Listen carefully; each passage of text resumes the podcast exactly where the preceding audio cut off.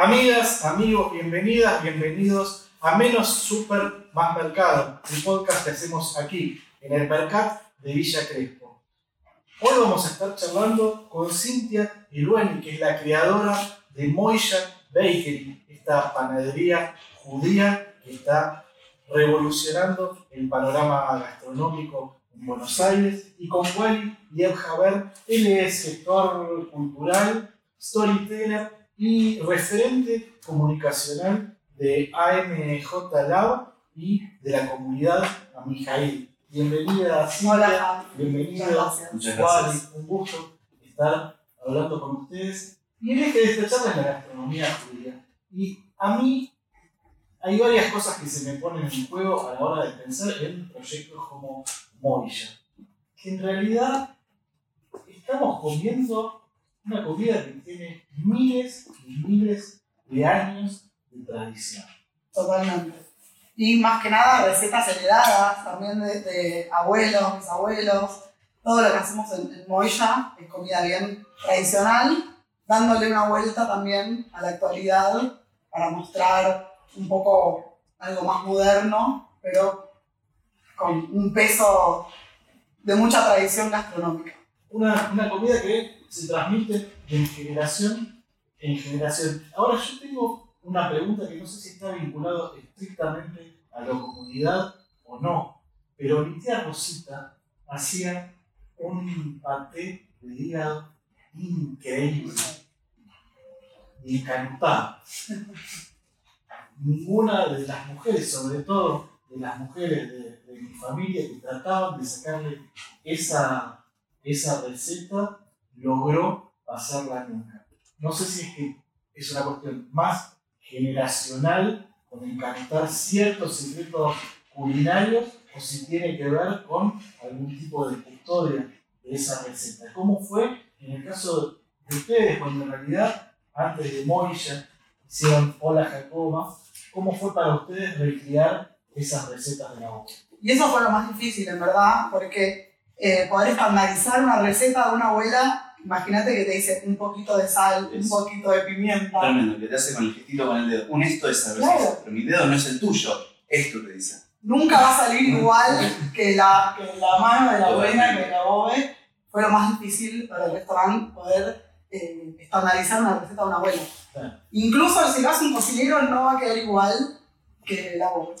La tiene que hacer la bobe. Sí, cada uno tiene su secreto, ¿no? Obvio, como el dedo hundido en el pinillo, viste que hay, tiene que quedar, tiene que haber algo en eso que yo creo que es, no sé, tal vez no es muy, mi, abuelo usaba la misma olla siempre. Viste que hay un tema con la olla, y no es que no la lavaba, la lavaba, pero como que era la misma, y era como, tenía su estándar de procedimiento y horarios en los cuales empezaba a hacer las cosas, pero te decía la receta, pero por ejemplo no la tenía escrita. No, no, no. La gran mayoría no conozco que haya tenido como escrito las recetas de De algo. boca en boca. Totalmente, de generación en generación. Algo muy oral, una tradición muy oral, ¿no? Ver cómo cocinaba aparte tu abuela para después aprender. Está. O sea, creo que en muchos hogares eh, judíos la, la cocina tiene un lugar muy central, ¿no? Porque por muchas, en muchos hogares, en muchas casas, la tradición se vivía a través del sabor, ¿no? Y era lo que unía. Y la mesa como punto de encuentro donde uno ahí tenía como sus raíces, su ascendencia, su cultura. La gran mayoría de, de- de los judíos y las judías que yo conozco en mi vida no es gente religiosa per se. Pero vos lo pones con un sabor de la, de la mesa, porque lo hacía su abuela, su bobe, o como algunos dicen su oma, que eran los que venían de Alemania, ¿viste? Y tiene algo que es muy, es muy fuerte. Cuando, como, cuando vos comés algo decís, ¿a dónde te remite esto? ¿A qué, ¿A qué lugar te lleva? Eso es muy... no se va perdiendo. No, Sí, no. es- La religión es el sabor. Totalmente. Depende, es el opio de los pueblos, según Marx. No, pero, a ver, ahí hay un, un tema que es, yo creo que algunas recetas sí tienen algunos temas de fundamentos de eh, la religión, como, no sé, mezclar unas comidas con carne, con, con lácteos, pero yo creo que la gran mayoría lo- tiene una vivencia a través de lo cultural muy fuerte. Y ahí es donde yo creo que, no sé, hay, hay- no sé, No, incluso la- las ramas ashkenazí sefaradí, que están las familias ashkenazí y las familias sefaradí, que son las que vienen más del lado ruso y más del lado turco, ¿no? Del Medio Oriente, y después Polonia. Eso también cambia un montón. Y la gastronomía también, por- sobre todo porque eh, como bien decía Sin, la, la, la gente que viene de un, de un origen de que viene de Ashkenaz, de Alemania, en la, en la gran mayoría, más allá que después tenés, o sea, el mercado lo dividieron medio turcos-rusos, ¿no? Como la base, para, para no ser tan complejo el tema. Long story short, turco-rusos, dijeron. Ahora, pero los, los que se llaman sefaradín, la palabra separad en hebreo significa España. Entonces, ¿por qué? Porque eran los judíos y las judías que fueron expulsados de España en la Inquisición, España y Portugal, sobre todo, y se fueron hacia el norte de África, ¿ok? Y hacia el, hacia el oriente. Y ahí tenían otras cosas, había más especies, había otro tipo de, de- de capacidad económica para muchos y para muchos. La carne era mucho más común. Y en Europa, por ejemplo, lo más común era tal vez consumir pescado por encima de la carne, que era muy cara. O sea, la base de casi toda la comida ashkenazí en la media es comida muy sencilla, es masa, papa, cebolla. O sea, es como, De hecho, el es como situación de guerra constante, ¿viste? Como así, bueno, vamos a meter un poco más de algo más picantón. Claro. El Gefilte es, es, un, es un pan de pescado que nació porque en Boga. la época de la guerra juntaban del puerto diferentes pescados, son tres pescados. Boga, dorado. Sí, no sé, mi papá compra la mezcla ya hecha. Yo- Claro. Hay una industrialización del judaísmo espectacular. Eh, pero, Pero sí de la época de la guerra. totalmente. Y, y una comida como más de sefaradí, que más de, diríamos antes, como turca, un niño envuelto, que lleva hoja de parra, Ah, carne, arroz, barat, que es la pimienta de Jamaica, ¿no? Eh, hacer, o, o ponerle ya damascos, ¿viste? Bueno, es otra historia. Más complejo.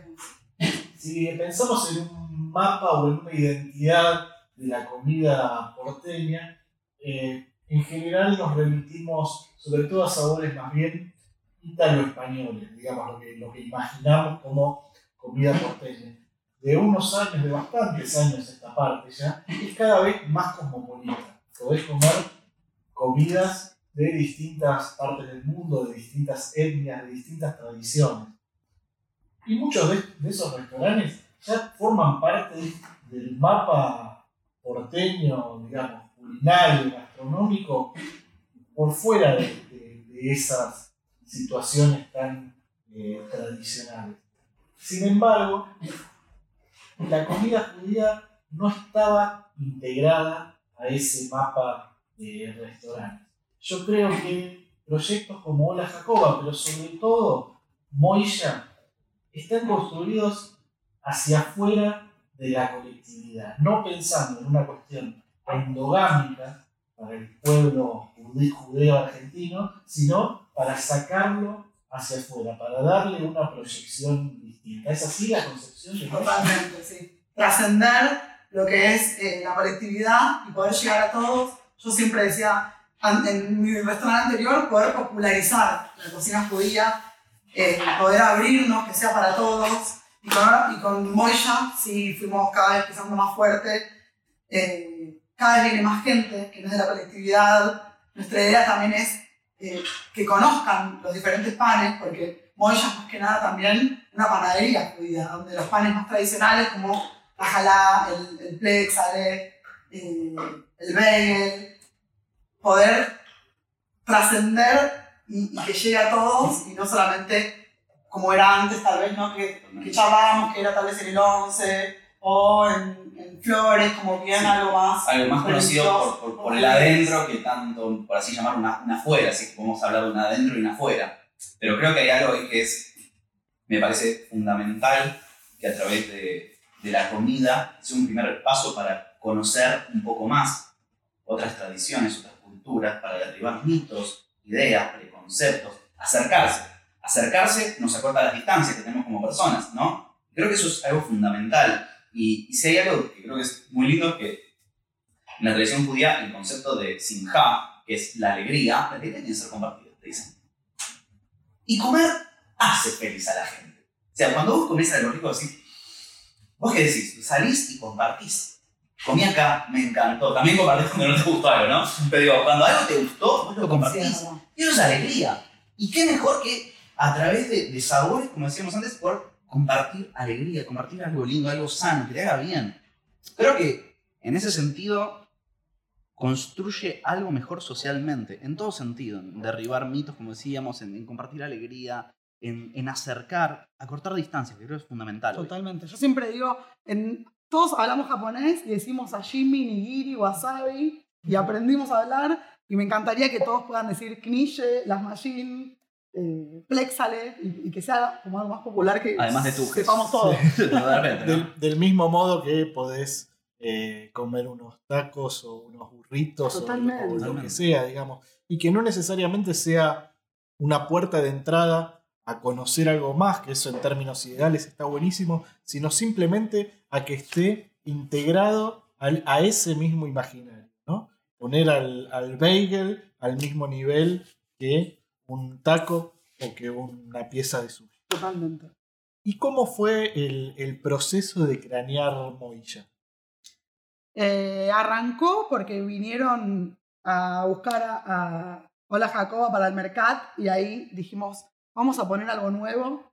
eh, y el Mercat me dio la posibilidad de poder lanzar una marca nueva. Y me di cuenta que, que faltaba ese espacio de, de la panadería judía. Como que ya en, nació en pandemia Moya. Y ya empezaron a hacer mucha gente, viste, eh, cocinar kipes, las machines, toda puerta cerrada. Yo dije, no voy a hacer algo así, quiero hacer algo nuevo que sea lo, lo que es la panadería judía. Y ahí nació el tema de la jalá, que también la jalá es un pan muy tradicional y, y- y con, lleno de bendiciones que se come los viernes, que lo, lo puede contar mucho mejor. No, es, es- un pan tradicional que suele estar en, en la mesa de Shabbat. Shabbat es el día, es el día de descanso. O sea, si la gente cristiana tiene el, el domingo, el islam tiene el viernes. Bueno, nosotros tenemos el sábado como, como un día central en la tradición y eso remite técnicamente al pan que caía en el al maná, que ca- o sea, no la banda maná, no es que caían músicos en el desierto, ¿no? Sino que el maná era el alimento en el desierto y uno recuerda y también tiene que ver con algo que estaba en Jerusalén, en el templo de Jerusalén. Bueno, es un lugar ultra simbólico y tiene un lugar central en la mesa de Shabbat. Y, y creo que esto que vos decís de, de cómo traer, antes me decías esto que es súper lindo, que Hola Jacoba también era, tal vez era el- más el sabor de, de la bobe, de esa abuela. Y, y, y Moya tiene que ver hoy con esto de traer el hoy también, ¿no? No es uno sí, el otro no, es sumar. Es sumar también esto de el crisol que puede haber hasta en la, en, en- en la gastronomía, por sobre todo, ¿no? Esto de, eh, como me contabas, ¿no? La- juntar la milanesa con jalá y armarte un sándwich de la sanflauta. Iba a decir otra palabra, pero de la no, estás en un podcast. guarda. No, y, ¿no? y- y el, y la jalá que se pueda comer todos los días. Que no Claro. sea un pan que se come solamente los viernes. Y también lo que hicimos fue reversionarla y hacer de diferentes sabores, de pesto, caprese, de queso. Hermoso. Y hacer como algo tan tradicional, poder modernizarlo. No, pues también es, es, es- También creo que tiene que ver con algo muy de hoy en día, de cómo también podemos jugar y llegar también a, a nuevas generaciones. En todo sentido, nuevas generaciones, ¿no? Porque también la tradición, ¿cómo la hago llegar si en ciertos puntos también, yo creo, ¿eh? En algunas cosas no, no se ayorna. Como toda tradición, vamos a tener la doble de si lo cambio, ya no es lo de antes. Pero la pregunta es, ¿alguna vez existió lo de antes? ¿O siempre hubo un cambio? No, yo creo, yo, yo que vengo de un palo musical y pensando en términos como el folclore, por ejemplo, el folclore no hay que pensarlo como algo estático, sino algo que está en un diálogo constante con Violín su eléctrico. tiempo, con otros, con- con- con otros lenguajes, y en ese sentido, claro, el folclore electrónico es, es, es, es, eh, no sé, es a la música lo que la jalanesa es a la, a la gastronomía. Ese creo que es uno de los grandes hallazgos de Moya. ¿Cómo surgió la idea de, de meterle la, la milanesa a la jalá? La realidad fue que estábamos eh, con Carla, que también hace movilla conmigo, eh, y con un amigo de ella, y dijimos, vamos a ponerle milanesa a la jalá. Y Carla me dice, si le ponemos jalanesa, no da, ¿no? Sí, vamos a llamarla jalanesa, queda jalanesa. Y la verdad es que tuve miedo, como vos decís también esto de, de ayornar la, la tradición y todo, tuve miedo de ver qué respuesta iba a tener. Y fue un boom. Re- realmente fue como, hoy en día es lo que más consume los clientes, la jalanesa. Y después le hicimos de pollo, después le hicimos vegetariana, que también nos pedían jalanesa vegetariana. Pero fue como una unión perfecta que no podía fallar. Los mundos. La jalá, que es un pan riquísimo, que se hace con huevo también, y eh, una milanesa. Bien algo porteño con algo judío unido. Quedó impecable. En la tradición judía hay un vínculo muy especial con los alimentos, sobre todo todo lo que tiene que ver con la comida kasher, la comida kosher. Eh, ¿Cómo es, eh, cómo son esas reglas? Por un lado, en general, me gustaría que me lo cuentes vos, Wally, y después preguntarte a vos, Cintia, cómo eh, se vincula Moisha con esas, con esas reglas, con, con, lo kasher. Ok, lo, lo, kosher o kasher, una palabra kosher es, en yiddish, kasher es en hebreo. tiene que ver con, a ver, la fuente de inicio es bíblica. ¿ok? Ahí cada uno puede, y cada uno puede creer o no, pero la fuente, si yo fuese el origen, es bíblico. Kosher o kasher significa apto. Algo que es apto para el consumo de la persona, sea cual sea, ¿ok? Entonces, básicamente, si vos mirás las reglas, es hasta donde, al menos, vamos a decirlo así, desde donde yo lo entiendo y lo interpreto, obviamente no hay totalidades ni, ni verdades absolutas en esta vida, creo yo. Eh, Dios dice, mira, todo esto es lo que se puede, todo esto es lo que no se puede. ¿Te gustó? Bien, no te gustó, lo lamento en esa época, ¿no? Son costumbres que tienen que ver con algo que para mí conceptualmente tiene que ver con la idea de no sé si se puede todo en esta vida. Hay límites. No porque algo esté frente a vos en el mundo, lo podés tomar. ¿No? Cualquier coincidencia con la naturaleza y todos los desastres que traen detrás. Digo, el concepto que algo te diga, no, hay límites. ¿no? Cuando la persona tal vez tiende a ir más para adelante, ¿no? bueno, a ver, este es, este es el umbral, vamos, vamos a correrlo un poco más. No digo que esté bien o que esté mal. Lo que aclaro es, tiene que ver con un tema de orden, de, algo, y por sobre todo en la idea de, desde una concepción mucho más teológica, de algo que también te alimente el alma. Porque el cuerpo, si es por el cuerpo, tal vez no hay fin, la gula, ¿no? Eso de, no para, darle al alma es otra, es otra concepción. Entonces, Ahí, mm, o sea, bajo la idea de, la kashrut, que la kashrut serían todas las normas que engloban lo que es el mundo kosher o kasher, tiene que ver con algunas reglas conocidas como no mezclar eh, carne con leche. Esto incluye, por eso uno dice carne te traen pollo con leche, no, o pollo con crema, no. Carne es carnes blancas y carnes rojas, ¿ok? Excepción el pescado, el pescado sí se puede. Eh, otro manual de reglas, ¿ok? Pero tanto pollo como carne vacuna eh, no, no, se puede mezclar, no se pueden carnes porcinas ni ningún tipo de derivado del cerdo y de otros animales también, ¿ok? Y todo eso está explicado en, en la Torah, que más conocido como el Antiguo Testamento o los cinco libros de Moisés, no te dice, mira, estas son las reglas. Pensemos siempre todo texto en base a una coyuntura. ¿Ok? Nunca nos olvidemos de un, fue algo escrito en un momento. Para algunos era divino, para otros menos divino y así como todo, pero hoy en día yo creo que podemos verlo también como una filosofía de vida. Hoy en día también hay un montón de gente que dice, che, mira, no se puede todo, o esto está mal, o esto está bien, y más en el mundo de la comida, donde antes tal vez ibas a un lugar, no tenías opciones vegetarianas. Claro. No había opciones veganas. Y donde, y donde hay mucha gente que también, más allá de cualquier cuestión religiosa adopta un sistema de alimentación como es el veganismo, digamos, absolutamente eh, disciplinado eh, y que excede esto de lo que le estamos hablando, ¿no? de una tradición milenaria. En Moya hicimos la jala vegana. hicimos la jala vegana. Y con respecto a la pregunta, en Moya no es, no es pero sí eh, no vendemos cerdo, por ejemplo. Como que hay algún límite queríamos... La culpa gana. La culpa está matando. y tampoco mezclamos carne con, leche. Em, me gustaría preguntarte, Wally, eh, ¿cómo, ¿cómo sentís que, un poco lo, estabas explicando, ¿no? Pero que se adaptan estas normas eh, culinarias al, a la práctica del judaísmo de hoy? Yo creo que hay un de todo. Vos tenés un montón de personas por la cual la identidad judía, antes te decía ¿no? que no, no podemos hablar de judaísmo, sino podemos hablar de judaísmos y cada judío judía en su manera de vivirlo. Pero tiene que ver con esto de por donde cada uno y cada una va construyendo su identidad. Para mí, yo cuando voy a comer, yo como kosher en mi vida, ¿ok? Entonces, yo en el momento que entro a un lugar, parte de mi identidad me, me, me, estructura lo que voy a comer o no voy a comer en un lugar. Yo creo que tiene que ver, como antes te decía, en, en la media que yo he conocido en mi vida, que el pastrón y se asocia al mundo judío. hasta donde yo me lo he cruzado, se asocia al mundo judío, ¿ok? Nunca escuché, pasame 100 gramos de crudo, que esto es muy, muy, muy paisano, ¿ok?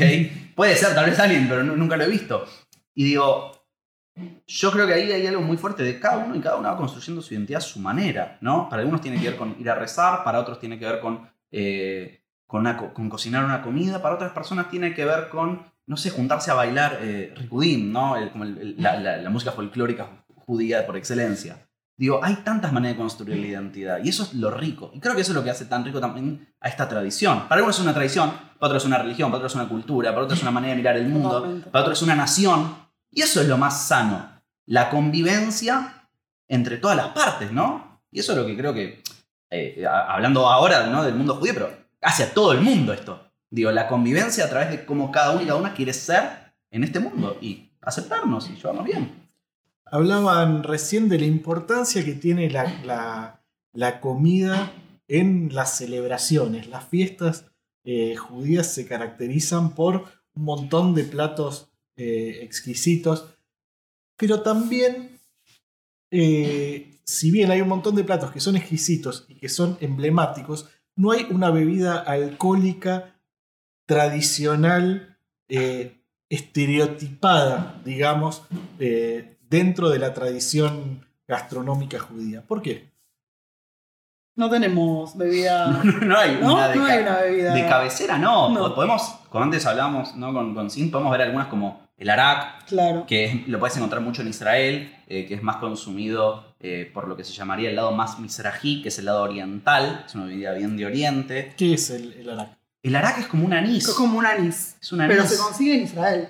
En la media sí, acá no, o tal vez hay que no sé, Pero no, no caminé mucho. puede ser que sea tal vez la, parte de Avenida Córdoba que tenés, ¿no? Las panaderías como. Claro, de- sí, No sé, no, no son sirias, ¿cómo llaman las panaderías que hay? Bueno, Serán libanesas, más, Sí, más árabes. sí, digamos. exactamente, más de Oriente, tal vez puedes encontrar un arak total, escalabrini Ortiz, sorry. Eh, Pero no hay ninguna que nos identifique. no, pues dentro del mundo europeo, vodka, Claro. que es mucho más de común de...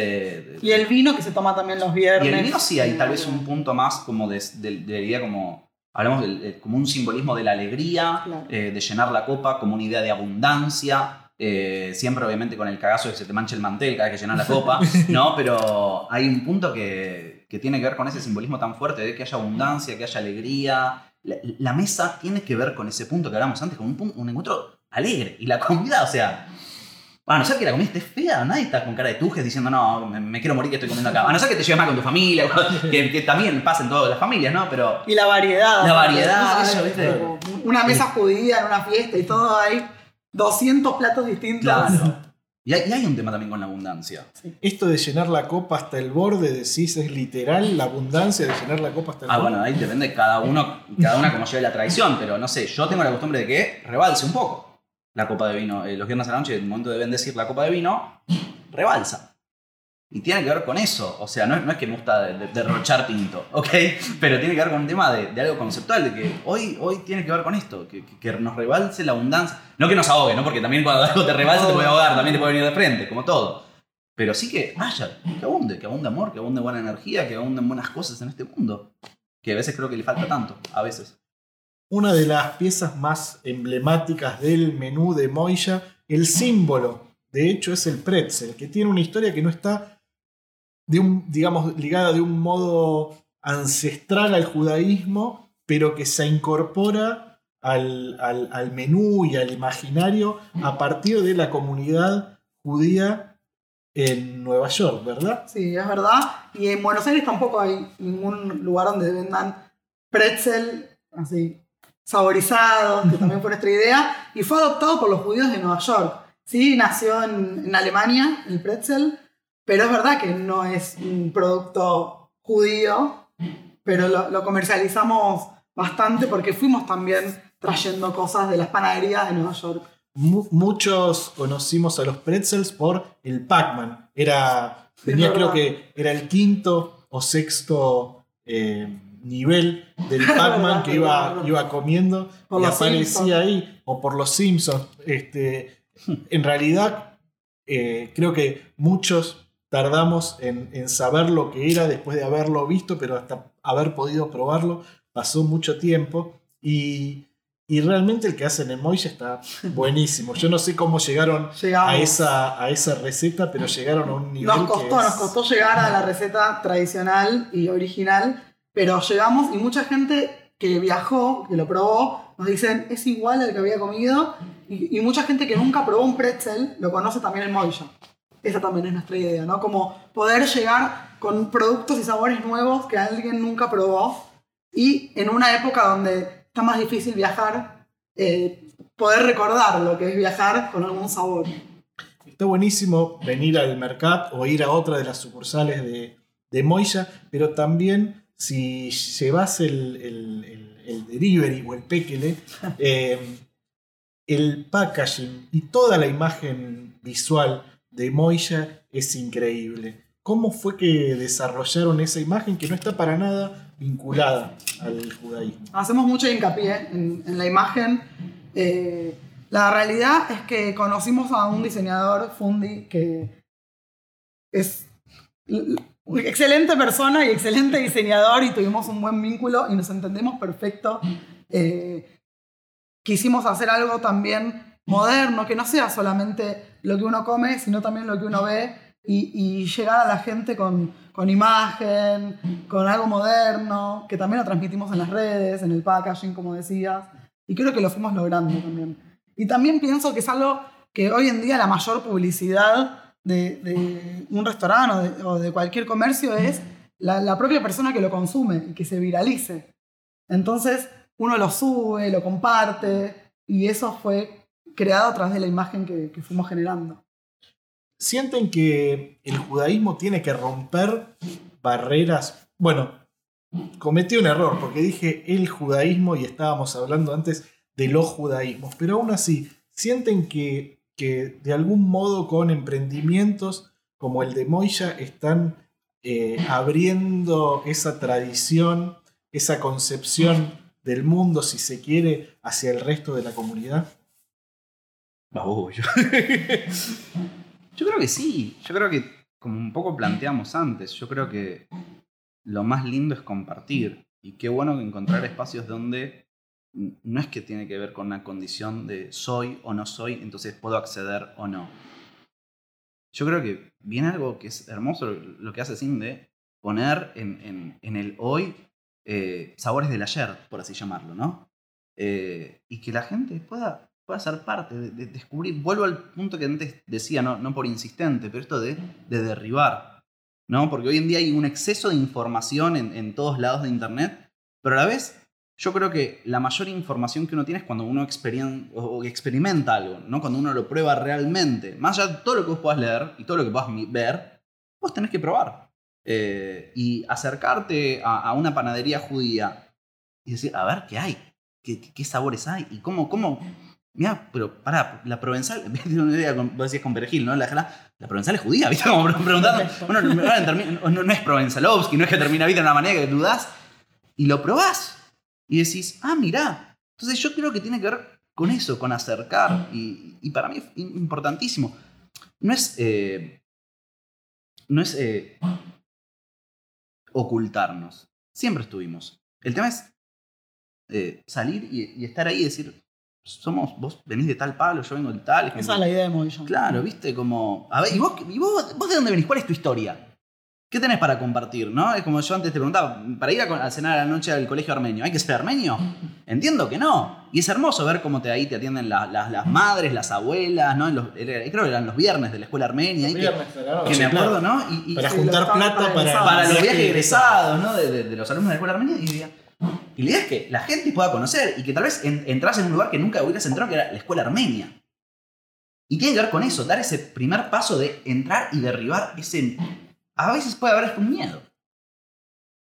Y aparte, me parece que se ponen en juego dos tradiciones. Por un lado es la tradición milenaria del judaísmo a nivel global, pero también entra a jugar la tradición local. Hay la gran corriente inmigratoria tiene ya unos 120, 130, 140 años de, judaísmo en, en- en la Argentina y me parece que también es interesante pensar estas dos tradiciones, una tradición global y una tradición local. De algún modo, la jalanesa también viene a, no sé si decir cerrar esa grieta, porque no estamos hablando de una grieta, pero sí a unir esas dos tradiciones. Sí, obvio. Eh, algo bien argentino con algo tradicional judío que se come en todo el mundo, la jalá. Porque la jalá no es que es algo judío argentino, Claro. es algo universal y poder mezclarla con algo argentino fue como poder romper con eso de Sí, sí, sí. lo mundial y hacerlo bien argentino. Cintia, Wally, les agradezco mucho por esta charla. Muchas Esto gracias. fue menos super, más mercado. Un placer.